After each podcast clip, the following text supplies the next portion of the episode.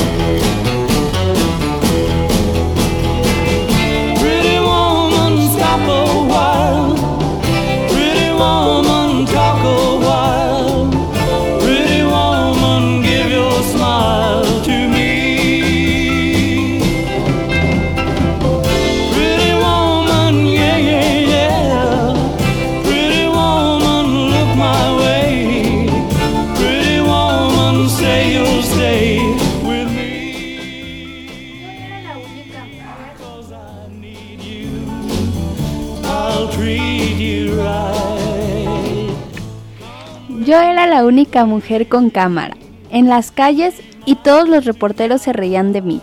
Así que me convertí en una luchadora. Lola Álvarez Bravo.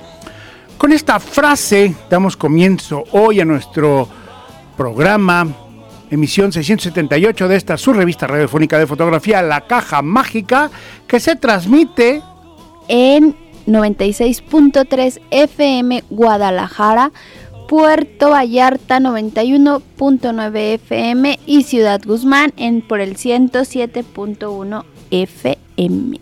Y bueno, como lo anunciamos en eh, redes sociales, el día de hoy vamos a hacer un recuento eh, por el tema del Día Internacional de la Mujer, eh, que más que celebrarlo hay que conmemorarlo. Vamos a mm, hacer un recuento de las mujeres fotógrafas más famosas o más destacadas. Pero ¿qué les parece si en esta eh, primera parte del programa recibimos a Denise? Eh, ella es la pues a ver, Denise, ¿por qué no te presentas? Muy buenas tardes. ¿Tú, tú qué haces en la revista Cuarto Oscuro? Hola Sergio, buenas tardes. Sí, bueno, mi nombre es Denise Hernández y ahorita estoy dentro de la revista de Cuarto Oscuro como coeditora y en este caso como organizadora del, del concurso que acaba de concluir de Cuarto Oscuro que llevaba el nombre de identidad en esta edición. Es el concurso número 23, si la memoria no me falla. Así es, sí. Es el- la edición número 23 de los concursos Cuarto Oscuros. ¿Qué cantidad de, de- de fotografías o de participantes recibieron? O más bien, ¿qué cantidad de los dos, de fotografías y de participantes? Sí, bueno, de participantes fueron en total 1001 y de fotografías recibimos un total de 3650 fotos. 3.650 fotos con 1.001 participantes. Así es. Sí, esto se da porque la convocatoria estaba abierta para que los participantes mandaran ya sea una foto para participar de manera individual o una serie de fotografías de hasta seis. Entonces, por eso recibimos esa cantidad y pues estamos muy contentos, nos fue este, muy bien en la, en la convocatoria. Participaron este, personas de Chihuahua, Coahuila, Zacatecas, Oaxaca, Chiapas, Nuevo León, Baja California Sur, Estado de México, entre muchos otros. Y pues eso nos alegra mucho, ¿no? De que no se haya centralizado la participación y que la convocatoria haya llegado a estados del norte y del sur. ¿Tuviste participación internacional o fue un concurso cerrado a México? La participación era nacional, Sin embargo, sí estaba especificado que si eras extranjero, pero radicabas en México, podías enviar fotografías. Entonces sí hubo casos donde personas de Argentina, Colombia, Perú, que están radicando en México, mandaron sus fotografías. Oh, qué interesante. ¿Cuándo se falla este, este concurso? ¿Cuándo podremos conocer a los ganadores? Mañana es la reunión con el jurado para ver las fotografías y elegir, eh, se eligen tres primeros lugares, eh, menciones honoríficas y se hace una selección porque son las personas que aparecen en, en la revista Cuarto Oscuro, que es ahí donde se van a dar a conocer los ganadores, que sería el número 176, que es el próximo. Entonces ahorita ya nada más estamos esperando casi casi a los ganadores para mandar imprenta la publicación y es donde se van a dar a conocer los seleccionados y los primeros lugares. Ahora, ¿tienes tres primeros lugares en fotografía individual y tres primeros lugares en serie o este es indistinto en- en- con una sola fotografía o con una serie? Sí, este, se podría decir que es, es una categoría única. Más bien estaba solo esta opción dentro del registro de que podías mandar una o hasta seis fotos, pero ha pasado que a veces el jurado elige una serie completa como ganadora o a veces de esa serie solamente eligen dos fotos, una foto. Entonces, este, sí se puede decir que todas van a donde mismo. Los jurados van a ver por igual todas las fotos. Los jurados, eh, obviamente el, el que mandó una serie pues tiene más oportunidades de ganar, digamos, eh, eh, porque pues este eh, manda seis, seis fotografías en vez de una, ¿no? Sí, aunque a veces ves como dicen que el- es mejor la calidad que la cantidad, entonces a veces una foto puede ser muy potente y una serie, aunque sean seis fotos, no causa la misma sensación que a lo mejor una que se mandó en individual, ¿no? Sí, exactamente. Entonces, la oportunidad se le da al que pues mande buenas fotos. Claro, el, el- el- el que tenga la mejor foto de acuerdo a los jurados. ¿Se puede conocer ya el nombre de los jurados o hasta que termine el concurso? No, porque lo mismo que lo queremos mantener de la manera más objetiva, este, antes de la reunión que es mañana. Yo creo que ya después que se conozcan a los ganadores podemos echar otra llamada y te platico más de los jurados. Sí, bueno, digo, este, entiendo que, que antes, eh, antes del cierre de la convocatoria no se dan a conocer, pero bueno, estando ya cerrado, pues ya, ya da igual si es uno u otro, ya se mandaron las fotografías, ¿no? Sí, sí, bueno, en ese aspecto como que sí somos muy cuidadosos, sobre todo porque ya sabes que la información corre muy rápido, entonces eh, esperamos que pase mañana la deliberación para que sea todo de manera muy objetiva con la decisión de los, de los jueces y, y ya estaremos dando a conocer a los ganadores y sobre todo al jurado, ¿no? También quién fue parte de, de la deliberación. Perfecto, bueno, pues estaremos esperando con mucho gusto este que nos informes los ganadores y pues enhorabuena, un buen número de fotógrafos, un número extraño, 1001, con una buena cantidad de fotos a revisar, ¿no? Sí, sí, va a estar complicado. Sí, bueno, pues, pues bueno. Imagínate si elegir entre 10 fotos es difícil, ahora elegir entre 3000 y tantas fotos, yo creo que van a tener mucho trabajo. Van a tener mucho trabajo los jueces. Denise, agradecemos mucho tu participación y quedamos pendientes en, en una próxima llamada para conocer a los ganadores. Claro, con mucho gusto. Muchas gracias a ustedes. Adiós. Hasta luego, buen día. Hasta luego, igualmente. Pues esta fue la participación de Denise Hernández, coeditora de la revista Cuarto Oscuro y encargada del concurso. 3.600 fotos, bien dices, Limni va a ser... Este, yo no creo que lo alcancen a, a deliberar en un día. No, es que no sé si te ha pasado que cuando estás haciendo selección de fotos, este, te es muy complicado porque a lo mejor tienes dos veces la misma y decir, decidir cuál es como difícil. Imagínate en 3600 fotos elegir. Yo pienso que sí va a ser como un tema muy divertido. O sea, no me gustaría ser juez. Es padre ser juez. Yo, yo he sido juez algunas veces, este, pero ya vienen, este, ¿cómo se llama? Mm, como prefiltradas las fotos. O sea, ya hubo un, una parte del comité organizador que descartó las que no cumplían las condiciones de entrada, las que no estaban este, eh, adecuadas al tema. Pero imagínate, ya pasaron todo ese filtro, porque me imagino que en el transcurso del tiempo, pues ya, pues tú sí, tú sí, tú no. Pero siguen 3600 fotos. O sea, es como, ay, ay, pero bueno, ojalá que... Ya quiero ver las fotos, a ver qué mandaron, cómo nos sorprenden. A ver qué hay con este tema de la identidad.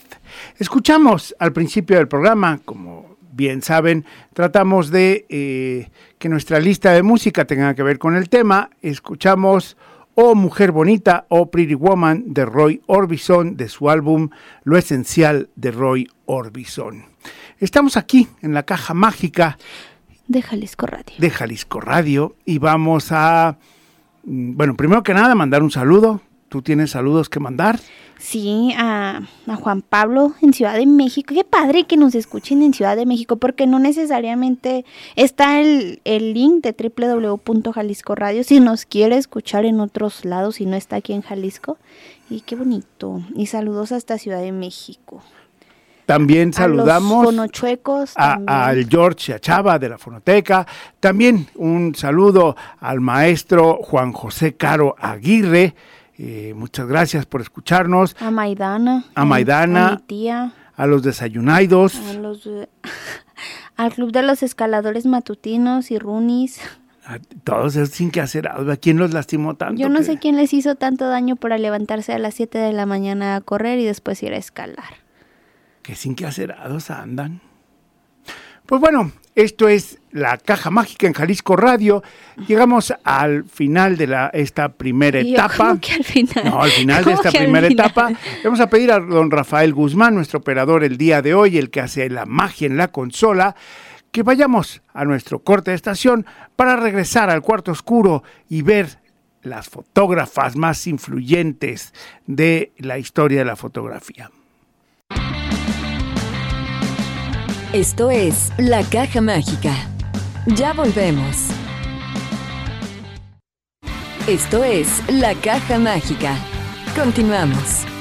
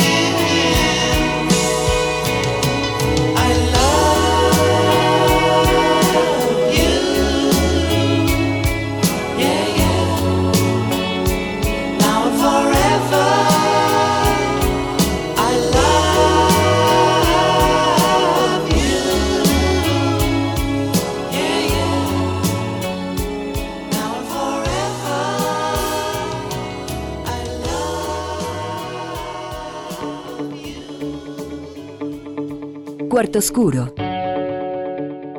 El espacio para la reflexión sobre la fotografía. Y bueno, ya estamos aquí en este espacio íntimo para charlar de fotografía. Acabamos de escuchar de John Lennon esta canción que se llama Mujer, Woman, en una versión remasterizada del 2010 de su álbum Doble Fantasía. Y bueno, vamos entrando en materia. ¿Tú sabes, Livni, quién es, según la historia, la primer mujer fotógrafa? Claro, este, estábamos platicando de las 30 fotógrafas más famosas del mundo y una de ellas es Frances Benjamin de Estados Unidos. Francis Benjamin Johnston. No, pero antes que ella estuvo Anna Atkins, quien nació en 1799 y murió en 1871. Fue la primer foto- eh, mujer fotógrafa y la primera persona que publicó un libro ilustrado solo con fotografías. Y era española. Anna Atkins era inglesa. La española que tú dices Ah. es Eulalia Abaitúa, que en realidad, bueno, era vasca, que ya ves que los vascos Sí. son medio separatistas. Para efectos prácticos es española, pero no le digas a ella, quien nace en un 1853 y muere en 1943, fue la primera fotoreportera española e hizo una obra eh, documental muy, muy sólida. Ahora sí, empezando con las fotógrafas más conocidas y más famosas, está Francis Benjamin Johnston, quien nace en 1864 y es considerada la primera fotoreportera de la historia. Ironizaba sobre los roles de géneros con fotos muy duras para su época y animaba a las mujeres a independizarse económicamente para vivir libres. Su prestigio fue tan grande que hasta cinco presidentes seguidos la llamaron para tomar fotos en la Casa Blanco. Un amigo de sus padres, nada más y nada menos que George Eastman, fundador de la Eastman Kodak Company, le regaló una cámara y nunca dejó de usarla hasta su muerte en- a los 88 años de edad. Tú tienes la segunda mujer más famosa de la fotografía, Imogen Cunningham. Imogen Cunningham. Cunningham. Ella compró su primera cámara a los 18 años y la compró por correo. Quedó fascinada y estudió química botánica. Es muy curioso, ¿no? O sea, estudias una cosa y cuando terminas siendo... La verdad a mí me vuela la cabeza eso. Estudió química botánica y pues tras conocer el trabajo de la mítica Gertrude Gertrude Cres- Casevier. otra grande de la foto, decidió dedicarse de lleno a la fotografía y consiguió ser admirada y también escandalizó a la sociedad con sus imágenes que se sacaba con su marido que sacaba de su marido desnudo, Desnudo. como un fauno en el bosque. Imagínate para esa época, imaginen ustedes que nace en 1883 y muere en 1976. Y le tomaba fotos, como diría nuestra amiga Alma de Culiacán, bichi a su marido. en biche el vato. Bien bichi. Y, Y- además inventó el robado fotográfico, que era tomarle fotografías a las personas sin que se dieran cuenta. Pues ella es Imogen Cunningham. Otra muy famosa, Dorothea Lange, que también nace en el siglo XIX, en 1895, y muere en 1965. Aunque le costaba caminar porque de niña tuvo poliomielitis, Dorothea Lange estudió fotografía y se convirtió en una extraordinaria fotoperiodista. Considerada una de las documentalistas más importantes de la época de la Gran Depresión Americana, estamos hablando de 1929, en Estados Unidos, su obra consiguió que el gobierno federal decidiera ayudar a las personas en zonas agrícolas gravemente afectadas. Esto porque Dorothea Lange mostraba esta situación en sus fotos y de ahí que el, eh, pues el gobierno norteamericano decidió apoyar a los que cayeron en desgracia con la depresión. Luego está otra grande de la fotografía, Margaret Burke White. ¿Qué nos dices de ella, Livning? Pues tenía un apodo muy muy Muy guerrero. Muy guerrero. Este, Maggie la indestructible. Este, experta en romper techos de cristal, fue la primera fotógrafa extranjera y fue autorizada para hacer fotos de la industria soviética. Después de la Primera Guerra Mundial, de la. Segunda Guerra Mundial. Fue la primer fotógrafa de la revista Life. Hay que recordar que la revista Life, el, el Life Magazine, era un referente en la fotografía documental y de periodismo.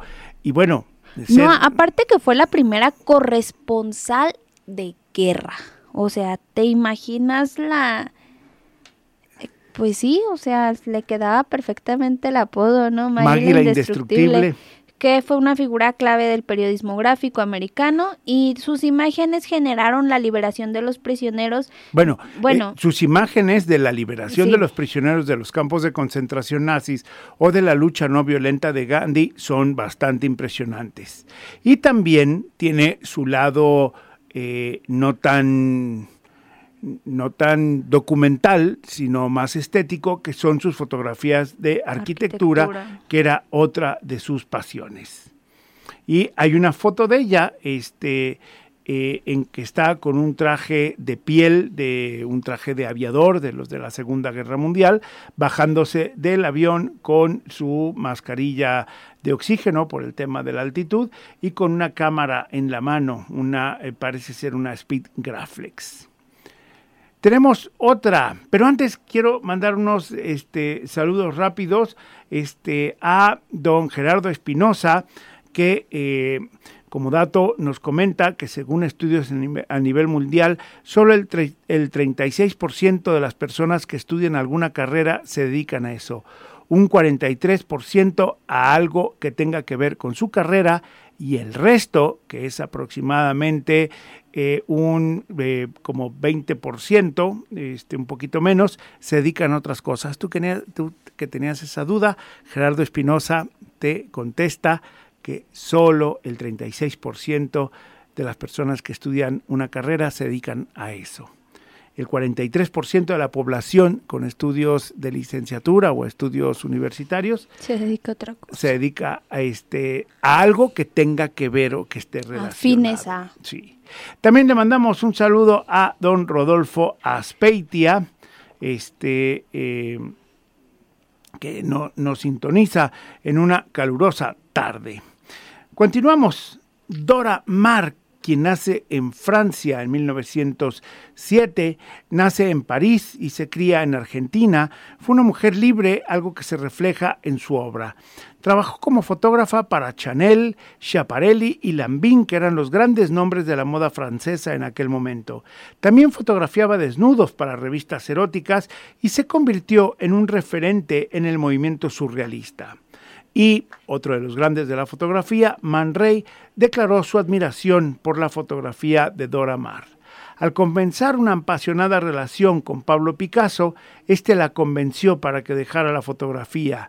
Dicen que Picasso no soportaba que lo superara en alguna manifestación artística.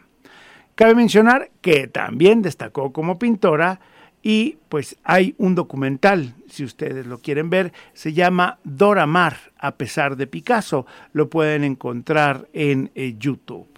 No soportó Picasso. Pues bueno, no, to- no todos aguantan. Y después llega Lola Álvarez Bravo. Que su nombre real, Dolores Martínez de Anda. Que tomó los apellidos de su marido, que también era fotógrafo, Manuel Álvarez Bravo. Incluso después de su divorcio, ella fue fotógrafa visionaria y precursora del fotomontaje. Retrató algunos de los personajes más importantes de su país, pero además le interesaba documentar la vida de los pueblos. Una de sus series más celebradas que la hizo Entre 1944 y 46 a A su Frida amiga Kahlo. Frida Kahlo en la Casa Azul, donde residía este, Frida Kahlo. Además de dar clases y continuar su carrera fotográfica, dirigió el Instituto Nacional de Bellas Artes y Literatura de México. Cabe mencionar que la frase con la que iniciamos, Iniciamos el hoy. programa es de em, De Lola, Lola Álvarez Álvarez Bravo. Bravo. Gerda Taro, si a usted le suena este nombre, pues es de una eh, fotoperiodista de ascendencia húngara, nacida en Alemania en 1910 eh, y murió muy joven, a la edad de 27 años. Su nombre real, Gerta Forolire. Pionera del fotoperiodismo, fue la primera mujer fotógrafa que murió en el frente de batalla en la Guerra Civil Española en 1937, con solo 26, casi 27 años. Su obra quedó oscurecida por la de Robert Capa, el famoso sobrenombre que creó ella para firmar su trabajo y el de su pareja, el fotógrafo húngaro Endre Erno Friedman. Se dice que tras su muerte, Friedman no volvió a mencionar su nombre y se quedó con la fama y también con las fotos de Gerda Taro.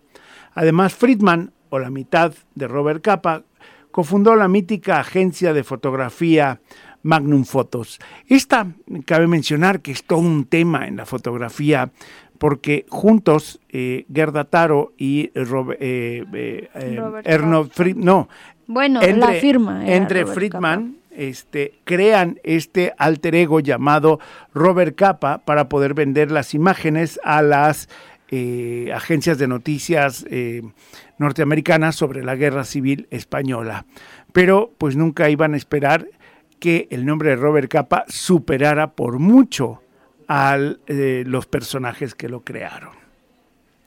Tienes otra, este, otra gran fotógrafa, Libni. Eve Arnold, hija de migrantes rusos, Eve Arnold estudió fotografía y uno de sus primeros encargos fue uno de los desfiles en Harlem que llamaron la atención de Henry Cartier-Bresson y Robert Capa, que la invitaron a unirse a la agencia Magnum. Ella fue la primera mujer este, que, estuvo en la agencia Magnum.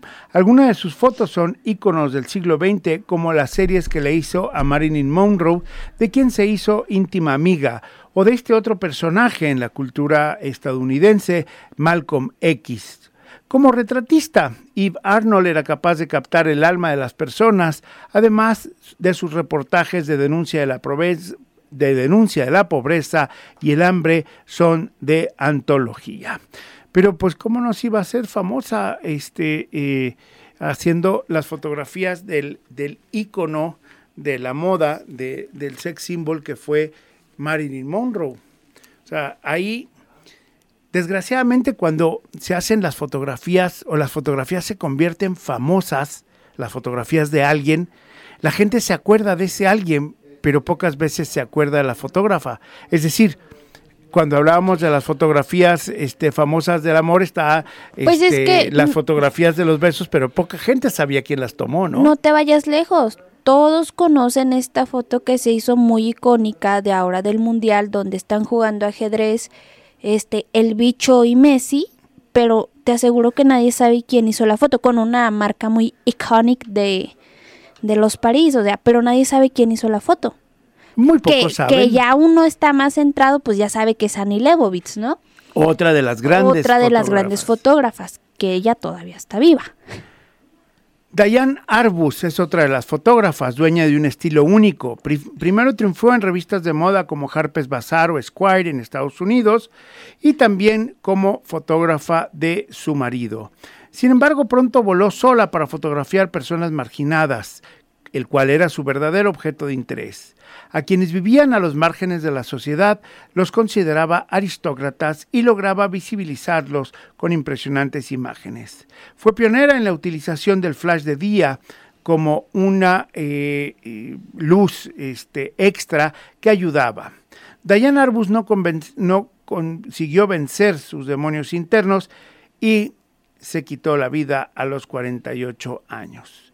Su legado es de un gran valor inestima- inestimable en lo estético y en lo documental.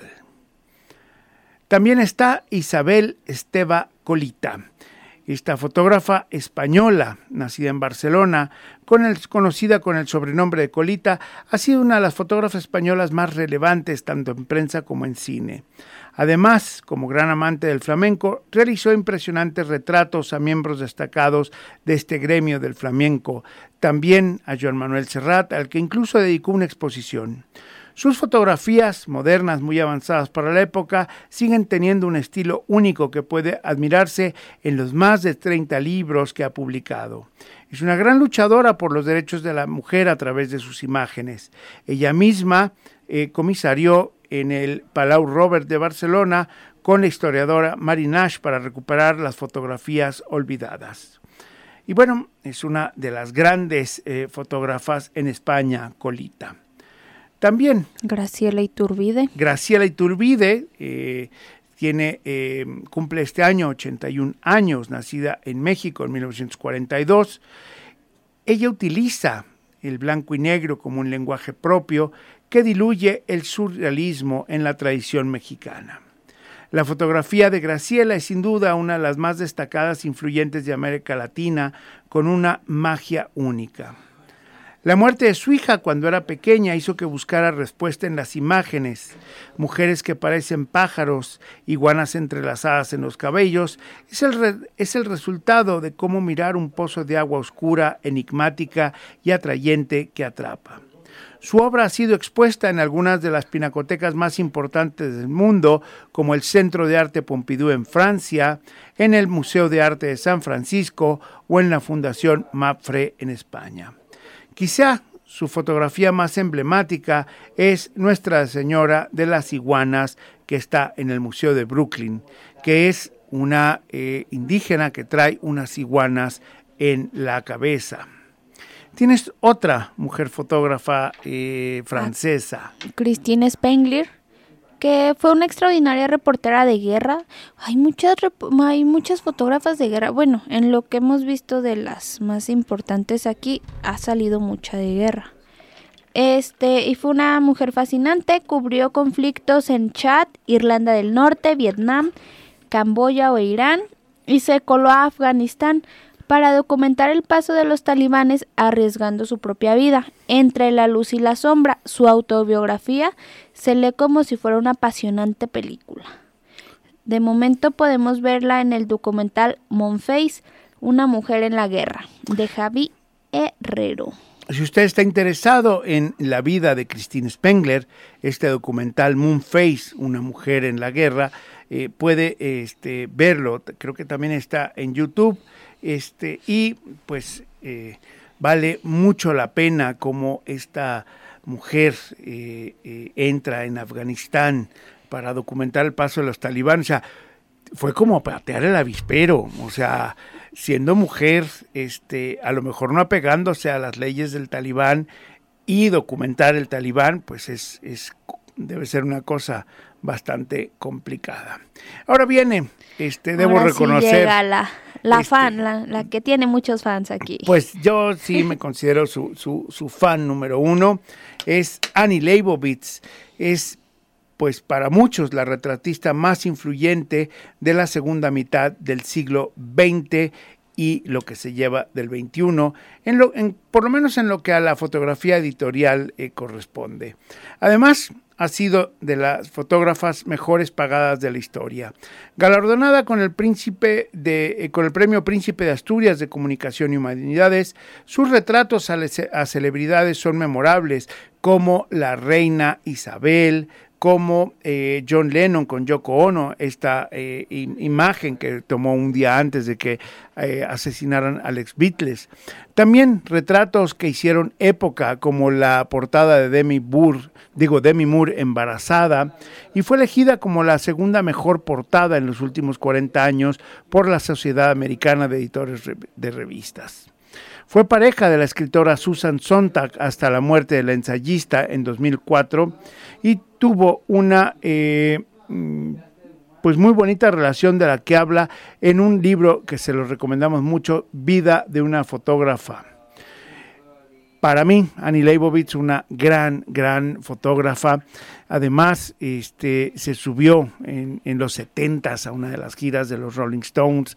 Ta- Después fue eh, editora de fotografía de la revista Rolling Stones. Pues si no la ubica en su Instagram y, y la verdad vale la pena apreciar sus fotos. Y la última súper icónica fue esta, la que mencionábamos hace rato. Sí, la de, la de este eh, Re- Ronaldinho o Ronaldo, No, Ronaldo, Cristiano Ronaldo. Cristiano y Ronaldo Messi. y Messi que están jugando ajedrez, Ajedrez. que fue una foto previa al Mundial. Tenemos también otra fotógrafa, Cristina García Rodero, la fotógrafa española más reconocida inter- internacionalmente. Eh, García Rodero es una de las fotógrafos documentalistas más importantes del mundo, un referente. Su fotografía tiene una fuerza y una vida que traspasa seguramente algo que consigue porque se moja hasta las cejas en cada reportaje. Pues no nos da tiempo de seguir eh, eh, con más Mencionando de todas. a todas las que hay, pero algún día haremos este un programa especial sobre las que nos faltaron. Esto es la caja mágica de Jalisco Radio, son las 4 con 40, tenemos que hacer un corte de estación y volvemos. En un momento regresamos. La caja mágica. Continuamos en La caja mágica.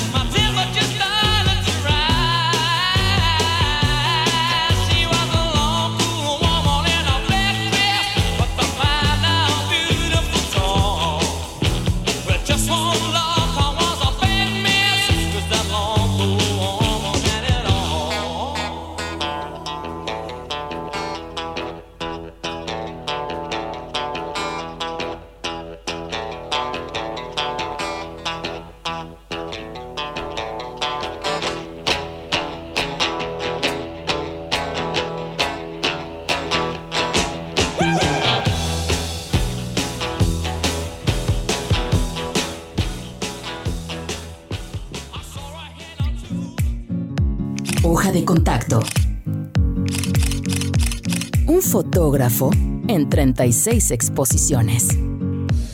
Y bueno, eh, como ha sido costumbre en los últimos programas, hemos tratado de hacer la hoja de contacto en vivo. Y hoy le doy la más cordialmente bienvenida a Vladimir Maltierra. Vladimir, muy buenas tardes, bienvenido.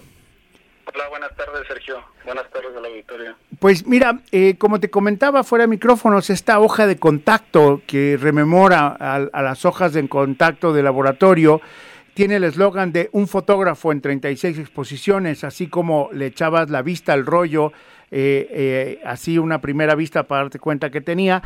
Así es la intención de, de esta sección en el que hay una serie de preguntas para, para conocerte un poco. Me gustaría saber, antes de dedicarte a la fotografía, ¿tú qué estudiaste?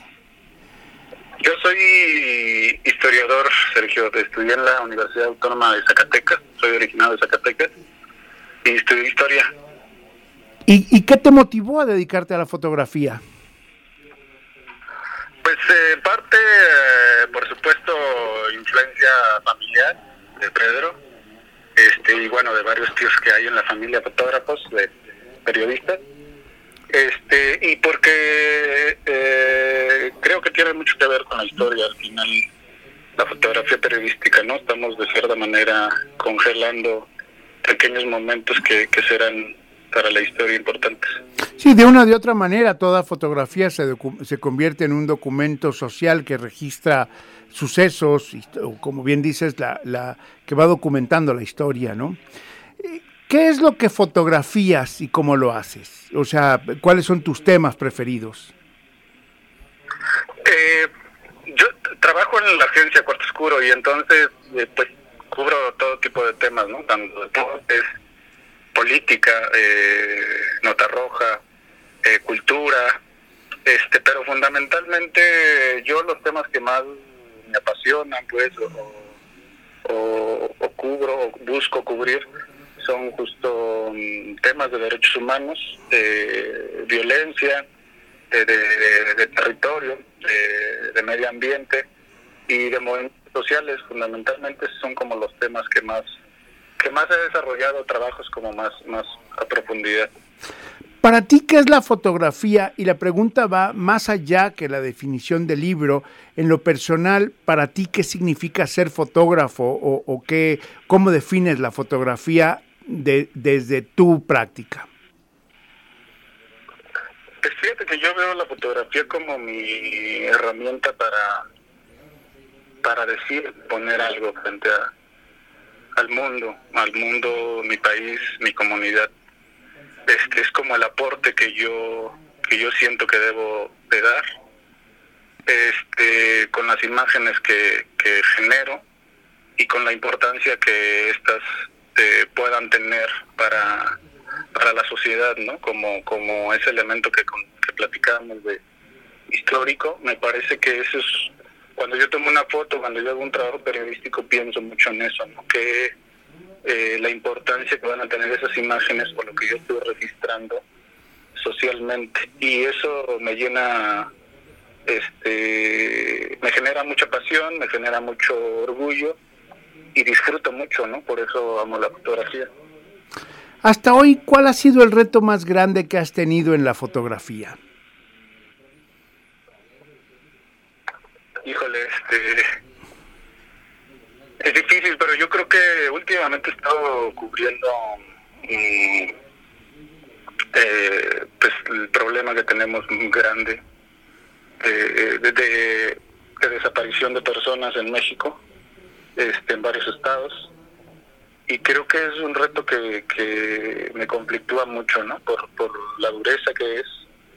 Este, y poder eh, mostrarlo y que la gente lo pueda ver sin, sin huir de él, ¿no? Porque justo esos temas difíciles a veces la gente le da la vuelta, ¿no? Porque pues eso es escabroso, es doloroso, aunque no tengas ese dolor de las familias, ¿no? De las madres, pero pero la sociedad generalmente le damos la vuelta a las cosas duras y, y creo que ha sido un reto poder intentar con la fotografía ayudar a que eso se vea y, y- y pueda acercarse a la sociedad y, que puedan tener una respuesta a algo justo con nada más o lo que está viviendo el país.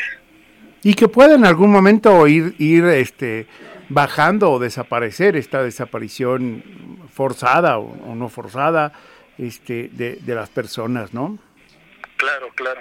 Sí, justo eso es, creo que es uno de los de las cosas que también me mantiene y que me gusta mucho la fotografía, poder contribuir a generar este un cambio en, en esas personas que ven las fotos, ¿no? Que ven mi trabajo y poderles hacer cosquillitas y que digan, ah, ¿qué está pasando en Guadalajara o qué está pasando en Jalisco? Con las mamás hay que acercarnos, hay que ver, o sea, intentar cambiar lo que está sucediendo justo para lo que tú dices, ¿no? Que en algún momento eso se acabe, se transforme. Sí, y, y tocar a las personas, como dices, con tus imágenes, para generar una conciencia eh, eh, de lo que está sucediendo. Y bueno, quién sabe, a lo mejor este, alguien que pudiera pensar en, en- en- en entrar en las filas este, eh, de- de los malos, pues quede tocado y, y- sepa que también él tiene una madre y también él pudiera desaparecer y que no le quisiera dar ese dolor a, a- a esta madre fotografiada, ¿no? Sí, sí, sí, justo buscar esa empatía, ¿no? Yo, digamos, no, no, creo que tengo muy claro que la fotografía tampoco se debe, o el fotoperiodismo no se debe romantizar en el sentido de que una foto cambia el mundo o la historia, no es así, no creo que sea así, pero pero sí cambia a, a estas personas, ¿no? A quien ve algunas fotos a lo largo de la historia. Pues no romantizarlo, Este, ¿no? Más bien dar un enfoque. ello donde justo cambia la manera en que percibimos las cosas, ¿no? Este, los conflictos, las situaciones, etcétera. Y pues ese es, ese es una de las cosas que, que pienso constantemente a la hora de hacer fotos. Ujú. Sí, aquí, este, mi compañera Limni decía que no era propiamente romantizarlo, sino cambiarle el enfoque al- a, la imagen, ¿no? A veces. Sí, claro. Sí. Sí, exactamente. Pero eh, ahora, eh, platícanos de, de tu siguiente reto, que, que vas a estar aquí en Guadalajara, en un taller de fotoperiodismo. Este, platícanos de este taller. Sí, fíjate que Cuarto Oscuro a lo largo de su historia eh, ha estado, pues eso que tiene Pedro, ¿no? Justo como compartir la experiencia y el trabajo que se hace fundamentalmente en la agencia. Este, y regularmente hacemos talleres en la agencia, en la Ciudad de México se hacen talleres a lo largo del año. Este, y ahora hemos estado haciendo alianzas, acuerdos, este, vinculación con muchos espacios de fotografía, instituciones, etcétera. Y uno de ellos es, lo que vamos a hacer ahora en, Guadalajara con, con el espacio Distrito 350, la galería que está ahí en, en la Americana. Este, y vamos a dar, voy a dar un taller de, de fotoperiodismo y fotografía documental, que básicamente es como este compartir la experiencia que tenemos de ya eh, 13 años, 14 años en el fotoperiodismo, este y, compartir esa experiencia y, acercar a, los jóvenes o no tan jóvenes o simplemente los que les interese la fotografía y la fotografía periodística a a la práctica, a la teoría y, y de este quehacer, ¿no? De este quehacer en la fotografía. Esto va a ser el próximo fin de semana, eh, será el 10, 11 y 12. Es Este, viernes, sábado y domingo, ¿correcto? Sí, viernes, sábado y domingo. El viernes iniciamos por la tarde a las 5. Este, y el sábado y el domingo son dos horarios, uno en la mañana y uno en la tarde. Está pensado así el taller porque eh, sí vemos cosas teóricas, pero eh, no nos no profundizamos demasiado. Es un taller de poco tiempo, pero eh, sí queremos, eh, sí hacemos mucha práctica. Entonces haremos ahí varias dinámicas, pues como de trabajo, como si si estuviéramos trabajando en una agencia o en un medio de comunicación. Este y pues ahí estaremos, este par- participando desde la experiencia pues de la agencia y de, de, de la mía. ¿Y dónde se pueden inscribir o dónde pueden, cómo pueden llegar a este taller? Eh, ¿Cómo se pueden llegar? Este, creo que no te está escuchando este Vladimir Sí, Limni. sí, se escucha. Ah, sí, perfecto. Este, bueno, pueden seguir las redes sociales de Distrito 350. Creo que está en Instagram, este, en Facebook. Pero si quieren les paso el, el correo de, de donde ahí les podrán pasar el- a la información. Claro que sí, ¿cuál es? Eh, es distrito 350.mx arroba gmail.com Distrito 350 eh, punto MX. Punto MX arroba arroba gmail.com gmail.com. Si alguno de ustedes está interesado en tomar este taller con Vladimir Valtierra sobre fotoperiodismo y fotografía documental, sucede este viernes, sábado y domingo aquí en Guadalajara, en la colonia americana, General San Martín 350, esquina Efraín González Luna. En una casa muy agradable, ahí hay un buen café, el café de los violentos. Un saludo a nuestro amigo Moy del café eh, pues ahí pueden este, compartir toda la experiencia de eh, Vladimir Valtierra. ¿Algo más que quieras agregar?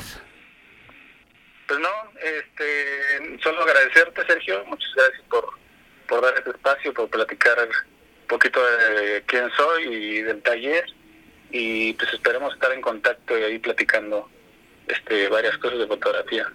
Bueno, pues ahí lo tienen, todo aquel que esté interesado, un curso que bien vale la pena, este, sobre todo porque es un curso auténtico, no es alguien que viene a platicarle de la teoría, viene a platicar de lo que hace.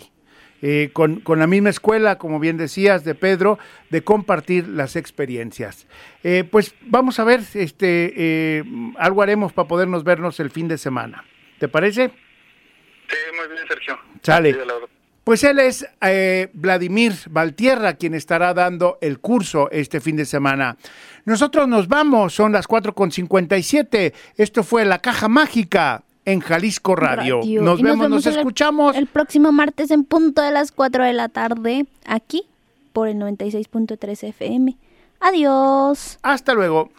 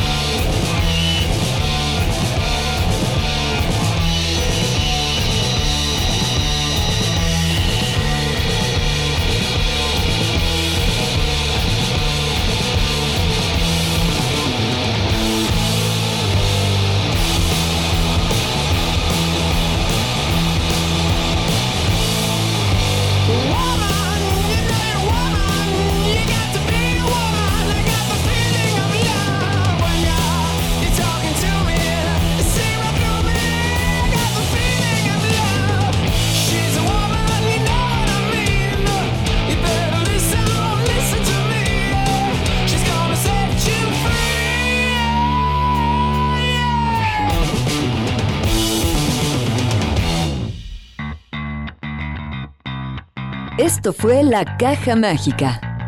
El espacio donde lo que se ve también se escucha. Jalisco Radio, Sistema Jalisciense de Radio y Televisión.